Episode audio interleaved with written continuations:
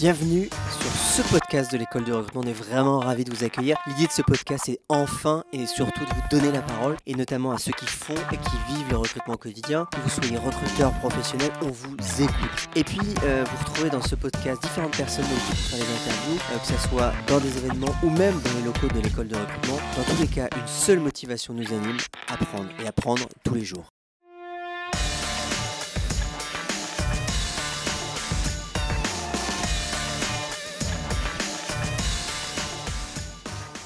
Eh ben c'est parti, le podcast de l'école de recrutement. Euh, je suis avec Florian Bonnet. Euh, Florian Bonnet, ce qui est intéressant, c'est que toi, tu es euh, sourceur recruteur. Tu es aussi finaliste SourceCon cette année, donc un des, un des concours sourcing les plus fameux dans le monde du recrutement et du sourcing. Bon, Florian, comment tu as fait pour arriver en finale de SourceCon? Alors, Euh, dé- dé- dé- Déjà, tu travailles où? Je t'ai même pas d'accord, non, il n'y présenté. a pas de souci. Alors, donc, du coup, je, suis sourcing manager, comme tu l'as, ah, comme tu l'as souligné, mais pour Hudson RPO. Donc, euh, je travaille euh, actuellement au Royaume-Uni, je suis basé à, Édimbourg. Et je travaille donc dans le, ouais, dans le centre, centre d'excellence de Hudson RPO. Donc, on s'occupe un peu de, voilà, de, clients à travers toute l'Europe.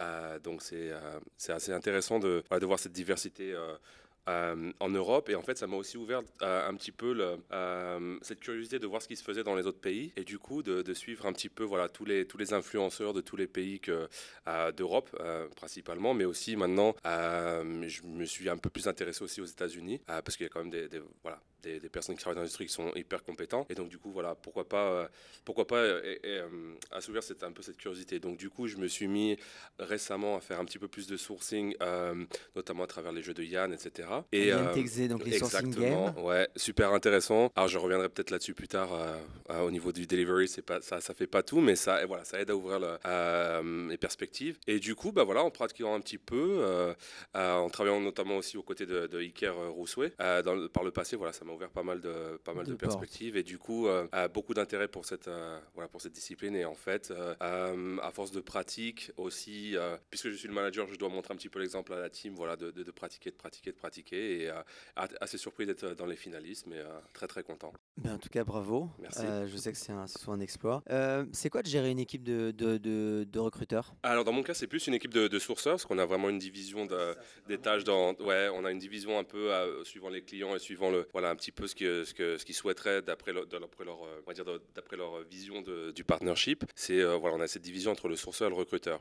Donc moi, je suis en charge de l'équipe de, de sourceurs. Donc des fois, on a parfois des, des sourceurs directement alignés aux clients. Des fois, ils sont aussi en, collaboration avec nos propres recruteurs. Et dans, dans tous les jours, c'est un peu compliqué puisque euh, euh, les, gens avec qui nous travaillons ne comprennent pas forcément la fonction sourcing. Donc on doit essayer de vraiment de les coacher pour qu'ils fassent un, travail un peu plus euh, orienté recruteur parfois, peu- parfois vraiment Quand sourceur. tu dis les gens avec lesquels on travaille, donc vos clients, Ouais, c'est ça nos clients, oui, tout Vos- à vos fait. clients Tout- directs. Ouais. Pour euh, rappel, hein, pour ceux qui nous écoutent, le RPO, donc c'est des sourceurs qui sont euh, dédiés dans des entreprises euh, à temps plein, Voilà. directement dans l'entreprise, et, et- mais qui sont, qui sont payés par, par une agence ou un cabinet de recrutement. C'est tout à fait, c'est ça. Donc en fait, nous on a, suivant les, les clients avec lesquels on travaille, on va avoir parfois des, des- des recruteurs qui travaillent avec eux, parfois simplement des sourceurs. Et moi, je fais partie de ce qu'on appelle un centre d'excellence. Donc c'est vraiment une fonction euh, décentralisée qui va couvrir tous nos différents clients qu'on a à Mhm. travers l'Europe. Euh, donc euh, j'ai dans mon équipe des gens qui, enfin, des, des sourceurs qui vont travailler avec des clients en France, en Allemagne, en Espagne, un peu à travers euh, à travers toute l'Europe. Et, et c'est vrai que parfois voilà, les, les attentes sont pas sont pas les mêmes.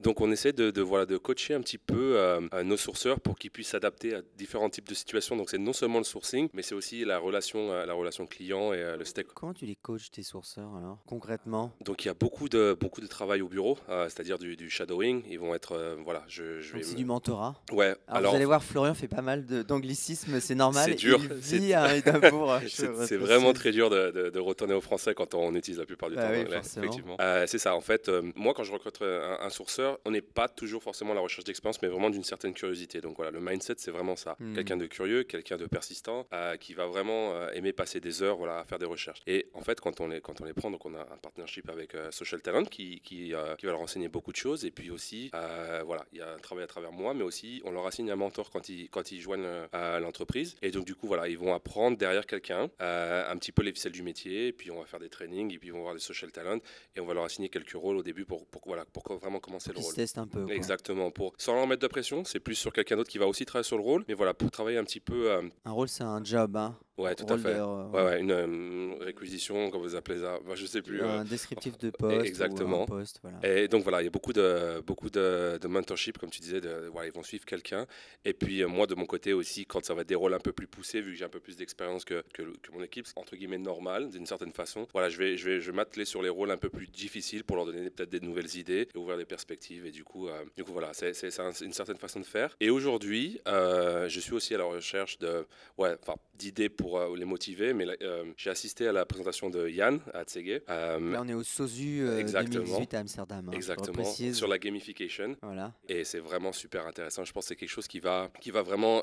Mais tu n'as pas utilisé les jeux pour ton équipe? Est-ce que, est que tu pourrais le faire dans ton onboarding? Dire voilà, vous avez social talent, vous avez du, du, mentorat, et en plus, moi, je devais consacrer du temps à, aller au moins jusqu'au dixième jeu, parce qu'il y a un certain nombre de jeux avec des niveaux, et je crois qu'il en a fait 10 ou 11. Il en a fait 15. Il a fait 15 totalement mais, Non, non, mais après, il y en a quelques-uns qui sont faits pour, euh, voilà, pour des, événements, des événements en particulier, donc c'était un peu plus, voilà, un peu plus, euh, un peu plus ponctuel. Mais effectivement, j'aimerais instaurer cette, euh, cette gamification dans, dans notre, on va dire dans les six premiers mois, pendant la période d'essai, voilà, pour, pour les forcer un petit peu à, s'ouvrir.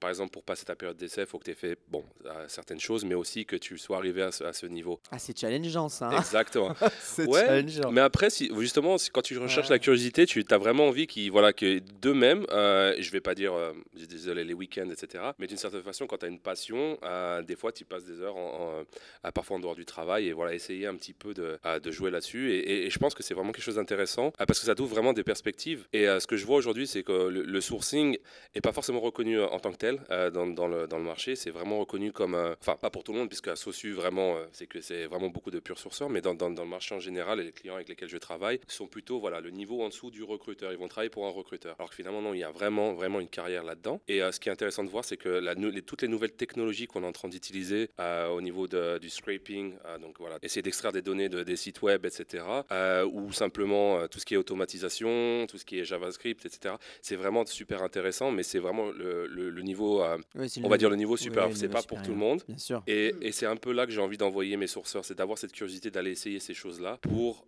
développer la, la, fonction sourcing qu'on a chez Hudson. Donc voilà. Donc ton objectif, voilà, ton objectif, ça va être aussi de piquer leur curiosité pour qu'ils aillent par eux-mêmes apprendre tout en leur donnant les, ressources pour apprendre. C'est intéressant ça d'avoir cette euh, ce point de vue d'un manager d'une équipe de sourceurs et Parce que j'ai commencé en tant que sourceur moi-même et, euh, et, en fait, j'avais pas forcément euh, ces outils puisque la fonction n'était pas développée au sein de, sein de Hudson comme, comme beaucoup de RPO. à la base, on avait un petit peu un mix de recruteurs, ressourceurs qui faisaient un peu touche à tout et en fait, on a, on a décidé vraiment de séparer cette fonction et c'est là que bah, j'ai saisi cette opportunité moi-même pour me développer, donc pour aussi, voilà, pour en tant que, enfin personnellement pour ma carrière. Donc j'ai le fait que j'ai voulu développer cette, euh, euh, ces skills-là vraiment en poussant le sourcing un petit peu plus euh, en profondeur, c'était aussi pour pouvoir me donner une opportunité de développer une team en dessous de moi. Et du coup, actuellement, voilà, ça, ça, marche plutôt pas mal. quand on, quand on, voilà, on pitch, enfin quand on parle avec des nouveaux clients, on vraiment, on, essaye de vendre cette solution de sourcing plus que cette solution de, de recrutement. Donc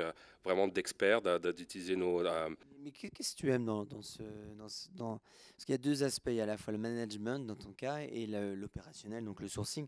Qu'est-ce qui te plaît là-dedans? Bah, Le mix des deux en fait. Hein. C'est vraiment... Euh, en fait, j'essaie de m'écarter un petit peu du sourcing la plupart du temps, simplement parce que mon équipe euh, est en train de, croître et c'est assez demandant. Il faut vraiment les, les, coacher, etc. Mais pour pouvoir faire ça, il faut rester au niveau. Il faut euh, savoir un petit peu de quoi tu parles. Donc en fait, j'interviens plus sur les rôles qui sont un peu plus durs. Durs, ouais, voilà. Et c'est en fait ce qui me plaît, c'est à ce niveau-là, c'est le challenge, aussi l'expertise et puis, ça aussi me donne des opportunités de venir à des événements tels que celui-ci pour, euh, voilà, pour prendre des nouvelles idées. Je vais creuser, mais qu'est-ce qui te plaît dans le sourcing même, en fait, si on va un peu plus dans le détail Parce que c'est challengeant, mais c'est quoi exactement? C'est le fait que, qu'il, faille, qu'il, faut chercher, il faut creuser, il faut trouver. Euh, c'est quoi En fait, quand, quand ils pensent, euh, il y a beaucoup de gens qui sont sur, euh, beaucoup de sourceurs, beaucoup de recruteurs dans le monde qui vont être sur LinkedIn la, majeure partie du temps. Et ce qui est vraiment intéressant, c'est le jour où tu trouves cette personne que, sur Instagram, par exemple. C'est vraiment, tu vois, le, côté, de, le côté challenge où tu as. Le seul à faire voilà, tu te dis, ouais, j'ai trouvé cette personne sur, je sais pas, aujourd'hui on parlait d'Airbnb, tu vois. c'est, vraiment, c'est vraiment un truc un, peu incroyable. Et en fait,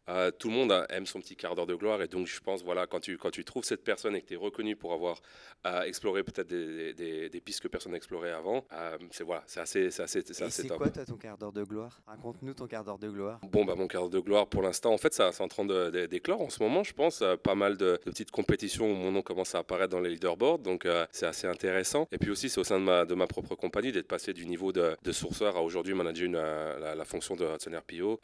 avoir, avoir, on est passé de, de 20 on va dire un peu un mix de, de tout Et qu'est-ce qui a fait que tu as été promu en fait au final? Parce que tu étais un excellent sourceur euh, oui, il y avait ça, et puis il y avait aussi beaucoup le côté euh, relation client, euh, savoir aussi comprendre, comprendre leurs attentes, savoir orienter un petit peu la, stratégie par rapport à ça, d'être quelqu'un qui, voilà, qui, comprend vraiment ce qu'ils veulent, mais aussi de pouvoir délivrer à la fois. Donc j'étais aussi bon, dans une période où on était en pleine croissance, donc ça a été aussi un peu un, coup de chance, on va dire. Mais finalement, je pense la persistance, d'avoir cette curiosité pour le sourcing, et puis cette appétence aussi pour la, pour la relation client, un mix de tout qui fait que ça marche, ça marche plutôt pas mal. et moi, la question qui me vient, c'est comment tu t'es formé s'il n'y avait rien bah, C'est ça la curiosité, c'est comme ça que je recrute, c'est les gens curieux. C'est en fait, euh, tu, tu, passes des week bah, tu passes des week-ends à faire des recherches, tu passes des week-ends à essayer, des soirées.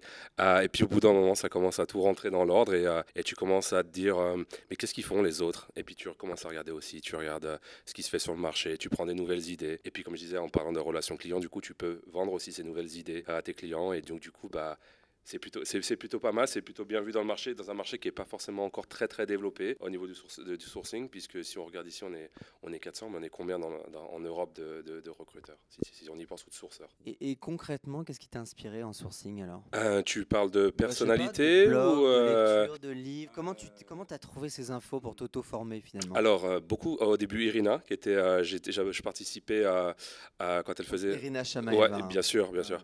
Et aussi Johnny Campbell, donc ils avaient, même même si tu n'avais pas forcément accès à la version payante de leur, euh, euh, de leur, euh, de leur plateforme, pour, pour Johnny, il a aussi des vidéos sur YouTube. Donc c'était vraiment un bon moyen de, de, de commencer à connaître, commencer à connaître ça. C'est ce que nous aussi on a fait. Hein.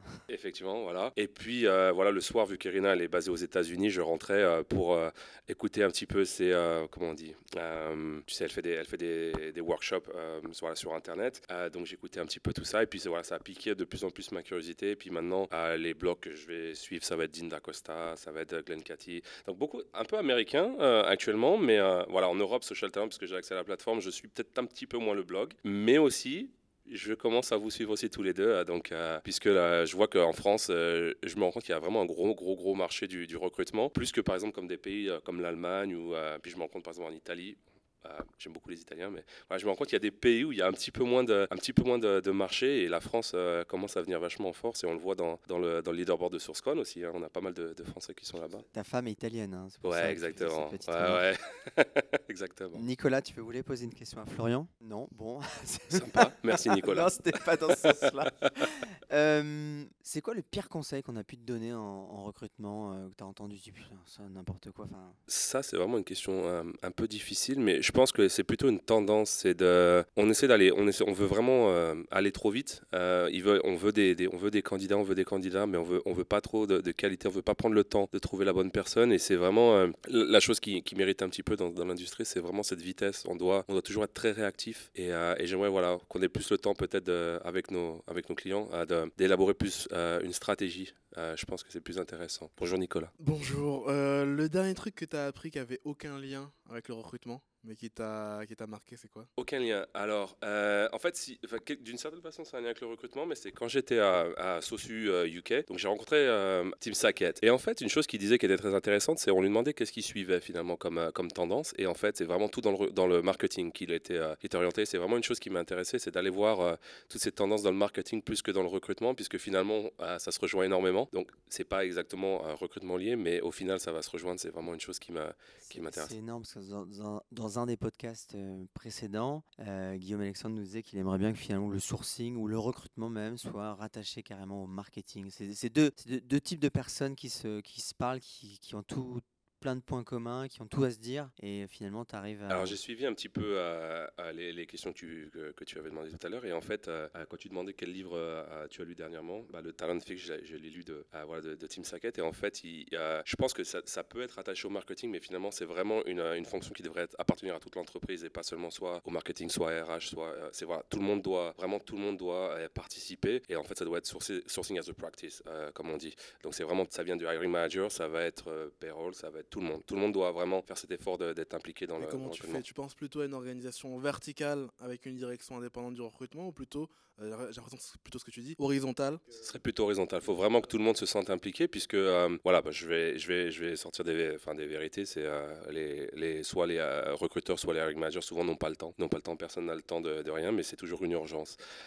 Donc, ce qui serait intéressant, c'est que vraiment tout le monde prenne conscience de, de voilà, de, du coup, par exemple, d'une chaise vide, qui doit vraiment tous être, tous impliqués voilà, dans ce recrutement pour que finalement ils trouvent, ils, trouvent, ils ont plus de temps finalement pour faire plus de recrutement. Parce que de, le fait de, de s'impliquer, euh, s'ils remplissent ce rôle, enfin euh, cette, euh, comment dire, ce, ce, job, ce, ce job finalement, ouais. ça leur libère du temps pour faire encore plus de jobs, etc. Ils deviennent beaucoup plus efficaces. Donc c'est. Ce que, ce que, alors, hiring manager hein, pour oui, qui nous écoutent, ce sont les opérationnels ou les, ouais. les managers qui, qui embauchent. qui embauchent. C'est intéressant parce que toi, tu disais quand on était à table tout à l'heure que la difficulté c'était vraiment d'impliquer ces managers. Euh, Est-ce que tu as des idées, toi, pour euh, les impliquer? Comment tu fais pour les impliquer? Euh, Alors, en fait, je me rends compte qu'il y a une tendance un peu plus. Enfin, ça va peut-être pas plaire à mon manager, mais c'est que finalement, quand, quand on est dans. On est... Il écoute pas, hein, il est. il, parle, il parle pas français, voilà, je suis chanceux.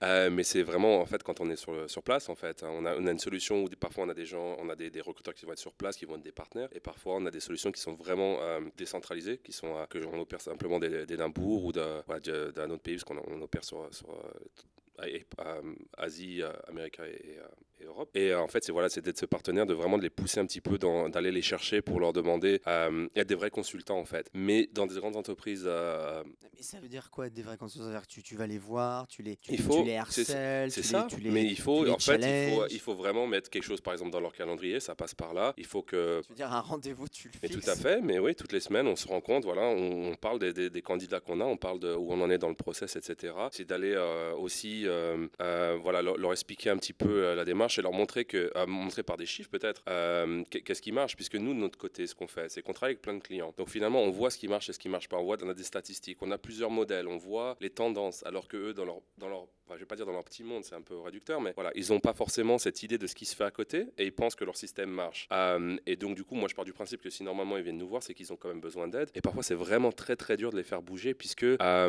justement, il n'y a pas forcément de, communication au sein de l'entreprise pour forcer les opérationnels à, jouer le jeu.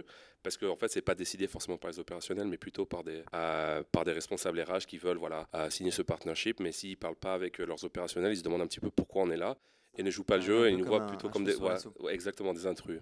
Mais du coup, toi, tu parlais de chiffres à l'instant, je trouve ça intéressant. Est-ce que que tu n'as pas des, chiffres à, amener en disant voilà, euh, finalement, je trouve que dans le recrutement, on utilise très mal les chiffres, alors qu'on pourrait le, les, leur faire parler, les faire parler en tout cas dans. je sais, c'est une question difficile. Non, non, alors en fait, c'est un petit peu plus au niveau, euh, c'est pas forcément mon niveau que les, chiffres parlent, c'est plutôt, euh, on a une team implémentation qui va plutôt les utiliser euh, mieux que moi, mais bon, il y a un chiffre par exemple qui me venait en tête que je regardais la dernière fois, c'était au niveau des, des, des nombres d'entreprises par exemple qui vont utiliser ne serait-ce que leur database, qui vont pardon, qui vont utiliser leur, leur, leur, propre base de données, qui vont aller euh, chercher dans d'autres bases de données, etc. Et en fait, on se rend compte qu'il n'y a pas beaucoup d'entreprises qui font ça, mais ils sont toujours leur propre ATS quoi, dans leur leur, pro ouais, leur propre base de données, leur propre système. Ils ont ils ont plein de ils ont plein de candidats dedans, ils le font pas. Et c'est ce genre de choses qu'on essaie d'implémenter, mais parfois euh, ils disent voilà pourquoi pourquoi on voudrait aller voir ces candidats qu'on n'a jamais considérés avant? C'est un peu bête, mais finalement ils ont peut-être postulé pour un rôle pour lequel ils n'étaient pas adéquats. Et en fait, je crois que c'est 25% d'entreprises de, qui regardent dans leur propre dans leur propre base de données, ce qui est un peu alarmant quand même, parce qu'ils dépensent tellement d'argent là-dedans que tu te demandes pourquoi. Euh... Mais, mais, du coup, toi, est-ce que tu pourrais vendre aussi, dire voilà, nous on arrive, on, on, raccourcit le processus de recrutement, on vous présente des candidats rapidement, mais si vous nous aidez pas, euh, j'imagine tu peux aussi avoir un ensemble d'arguments de, de, pour les amener à, à, mieux travailler avec vous. Alors, si tu n'as pas le support, enfin le support, le soutien euh, des couches supérieures, c'est toujours. Ouais, nous, enfin, nous de, de, du, côté de, du côté de Hudson, évidemment, j'ai le support, mais c'est du, du, côté client, c'est un petit peu difficile, mais euh, on a parfois des success stories, ils nous demandent aussi euh, très souvent, voilà, qu'est-ce que, qu'est-ce que vous faites avec vos autres clients qui marchent? Donc là, on leur montre un petit peu euh, les modèles, on leur montre des statistiques, mais c'est vraiment euh, propre à, certains, à certains clients. Donc te donner des chiffres aujourd'hui, c'est un petit peu difficile, mais on essaye voilà, de se baser sur ce qu'on fait dans l'industrie, de leur donner des exemples, de leur, donner, leur montrer combien on a fait de, d'embauches sur un an, sur, sur tel marché, etc. Pour, voilà. et, en fait, des fois, ils se rendent compte, ah, effectivement, ça, ça marche, donc pourquoi on n'essaierait pas ça? Eh, Mais parfois, c'est tellement des grosses entreprises parfois qui se disent, écoutez, voilà, vous voulez travailler avec nous ou pas Alors nous, on essaie de, voilà, de, vraiment d'être des, consultants pour dire ça va marcher, ça va pas marcher. Mais parfois, voilà, on a un peu besoin de courber les chines pour que ça marche, et parfois, c'est pas forcément la bonne direction. Donc, euh, c'est un petit peu compliqué de les faire bouger. Je vais terminer du coup avec deux questions Ouais. de mon côté. Euh, la première, c'est quoi une journée typique de Florian? Waouh. Euh, alors, je peux te donner déjà le lundi. Euh, lundi, c'est un petit, euh, un petit meeting avec la team pour savoir un petit peu où on en est au niveau des rôles, de la capacité. Donc, j'essaie de rester vraiment quand même euh, très impliqué dans, dans, euh, dans- Faire un point. Ouais, dans les rôles, ouais, mais essayer de comprendre un petit peu ce qui va, ce qui va pas, comment je peux les aider, qui peut aider qui, en fait, finalement. Et puis après, le, le reste de. l- Tu fais du pair sourcing? Ce qu'on appelle, euh, nous en français, peer-to-peer sourcing, c'est-à-dire que vous allez voir euh, les, les- les postes où il y a vraiment des difficultés. Et vous Tout à fait. Tout à fait. Alors, on a, on a justement ce point le lundi et le mercredi, parce qu'en fait, le lundi, c'est un petit peu donner nos priorités de la semaine, et le mercredi, voir justement ce qui ne va pas, là où on a besoin d'aide, etc. Parfois le lundi aussi. Et en fait, euh, voilà, signer peut-être plus de ressources là-dessus, pour, euh, ou juste changer les ressources pour avoir des nouvelles idées euh, aussi, et puis aussi m'impliquer moi, ou, ou peut-être d'autres recruteurs qui ont l'expérience dans ces marchés pour, vraiment, pour vraiment aider la team. Sinon, le reste du temps, il y a beaucoup de, voilà, de, bah, justement de ça, de, men- de mentor, de mentoring, donc travailler avec, avec les sous-sorts. Et puis, je passe aussi beaucoup de temps, bah, évidemment, comme tout manager, tu as tout le côté administratif, tu vas faire euh, les appraisals, donc on essaie d'en faire un- une fois par mois, euh, ce genre de choses. Et puis, j'essaie d'être impliqué de plus en plus dans la stratégie, à développer euh, moi-même les trainings, et après, les, les, pardon, les formations, et puis ensuite, euh, ensuite les délivrer à la, à- à la team. Et puis, euh, voilà, il y a certains projets sur lesquels j'essaie de travailler, comme je, je le disais avant, la, la gamification pour le, pour le moment. Euh, voilà, Les à faire rentrer les jeux un petit peu pour motiver de plus en plus les troupes, pour, voilà, pour créer ce, ce- ce lien un peu plus affectif à leur travail,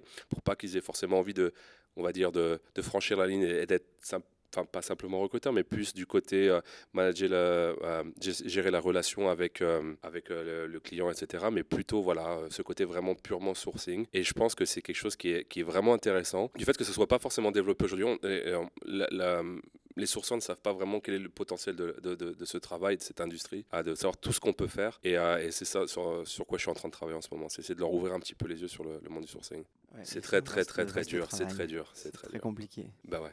Mais on va y C'est arriver. sûr. Écoute, Merci beaucoup à vous. euh, bah, merci beaucoup, Florian, et puis je te souhaite une une Merci. bonne continuation. à bientôt. Toutes mes félicitations, tu es arrivé à la fin de cet épisode de Radio LEDR, le podcast où les recruteurs parlent aux recruteurs. Tu as aimé ce que tu as entendu? Trois manières de nous aider à partager la voix de la résistance. Envoie-le à un recruteur ou une recruteuse que tu aimes bien. Parle-en sur les réseaux sociaux en utilisant le hashtag Radio LEDR et laisse-nous des étoiles, 5 de préférence, mais c'est comme tu veux, sur Apple ou Google Podcasts. Tu as peur de rater le prochain épisode? Abonne-toi sur ton application de podcast préférée. Tu peux nous retrouver sur Spotify, Apple Podcasts, Google Podcasts ou même SoundCloud. Et pour patienter, tu peux retrouver toute l'actualité de l'école du recrutement sur LinkedIn, sur la page L'école du recrutement ou sur Twitter, at LEDR France. D'ici là, je te laisse avec une seule mission, être fier d'être recruteur.